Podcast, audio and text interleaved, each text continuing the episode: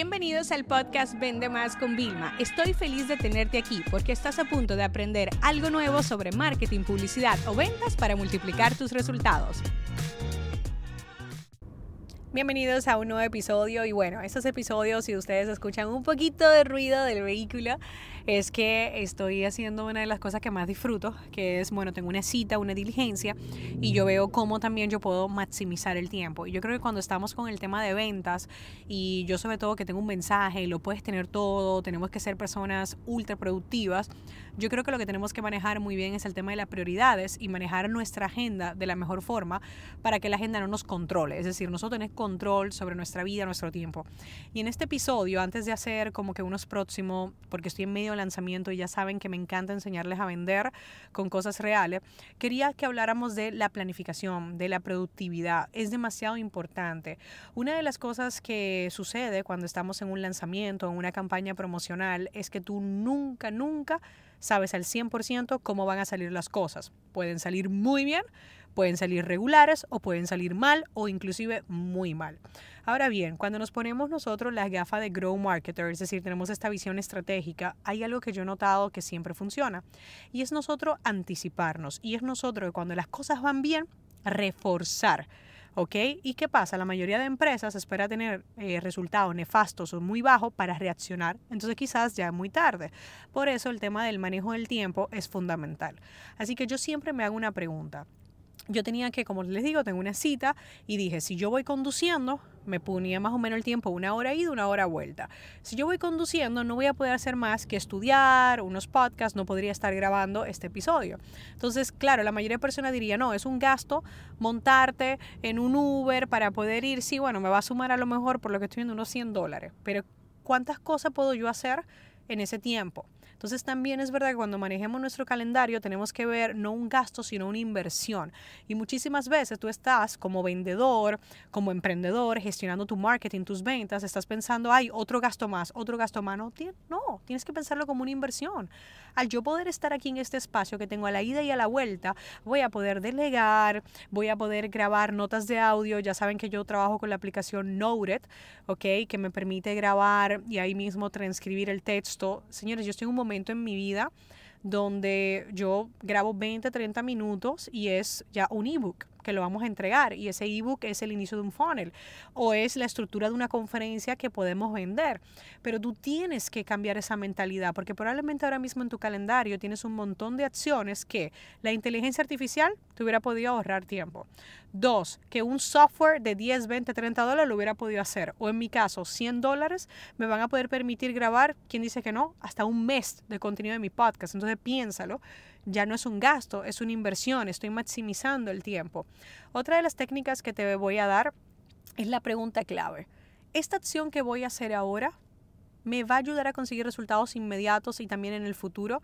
Porque si no, probablemente esa acción no debería estar en tu listado de tareas y a lo mejor ni siquiera tendría que ser una prioridad. Entonces, ¿cuántas veces tú te sientes, ay no, llevo postergando, postergando una acción y realmente esa acción ni siquiera es importante. Tú sabes que no va a mover la aguja, como decimos en algunos países de Latinoamérica.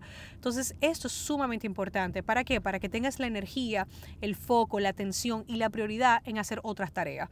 Hoy mismo, cuando yo estoy grabando este episodio, yo también durante la mañana fui a la peluquería, tenía que hacer un procedimiento de un par de horas, estaba como siempre trabajando. Eh, sí, mi peluquería no es de las más económicas, ni mucho menos de Miami, pero a mí me tienen café, agua con gas, algo de ventas de experiencia, me tienen internet full, me tienen un escritorio para yo trabajar y ahí, por ejemplo, yo pude hacer lo que era toda la parte de un evento que tengo con Ismael Kyle en Miami a finales de julio, ¿no?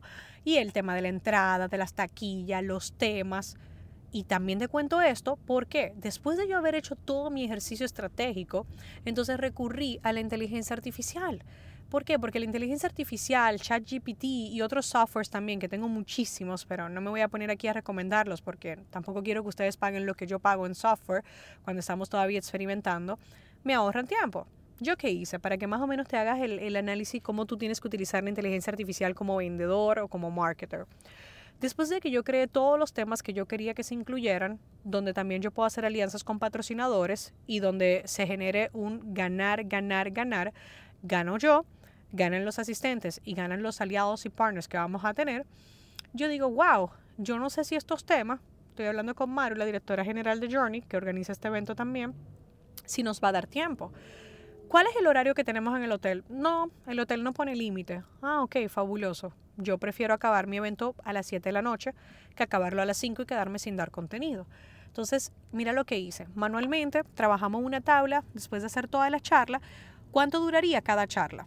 Algunas 20 minutos, otros 30 minutos, etc.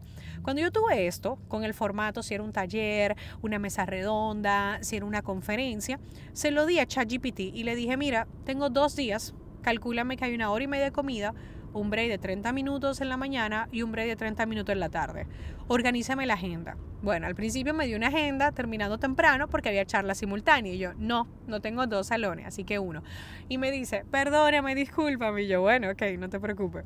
¿Y qué pasa? Ya me da un escenario buenísimo, pero tengo que todavía pulir con mi equipo, porque por eso es que te digo, nos ahorra tiempo, pero tenemos que pulir para nosotros entonces eh, poner lo que, cuál es el orden lógico de las charlas, dejando los 5 o 10 minutos que hay por si se pasa un expositor, o sea, todo una experiencia brutal. Entonces, así es como nosotros nos organizamos y es lo que yo te quiero decir. Nosotros tenemos que acostumbrarnos a trabajar en marketing y en ventas en tiempo real en ser flexibles, como yo grabar este episodio del podcast fuera y sobre todo apalancarnos de otra persona, de software, de la inteligencia artificial para hacer mejor nuestro trabajo. En conclusión, los próximos episodios que te voy a contar los he hecho yo con los recursos que tengo, que lo que significa que tú también podrías hacerlo, pero tienes que sí o sí manejar tu tiempo. Inclusive hace, no sé, hace varios meses en este, en este mismo podcast, yo siempre voy cambiando los formatos, innovando, para que no se aburran ustedes ni yo tampoco, yo hablaba los miércoles de productividad. Si eso es un tema, la productividad te gusta, que yo lo traiga más aquí al podcast, por favor, mándame un mensaje por Instagram, arroba Vilma Nunes, y dime, Vilma, habla más sobre productividad, porque creía que era necesario, en medio de tanta parte de acción, acción, que tú no te abrumaras y supieras cómo también Tú puedes ser fluido, flexible y llegar a las cosas que tú quieres hacer siempre y cuando tú priorices lo que es la ultra productividad. ¿Cómo yo puedo realmente ser una persona que toma acción constante y consigue resultados constantes sin tener que vivir con estrés o agobiado? Este episodio se acabó. Ahora es tu turno para implementar. La educación con acción es y siempre será la solución.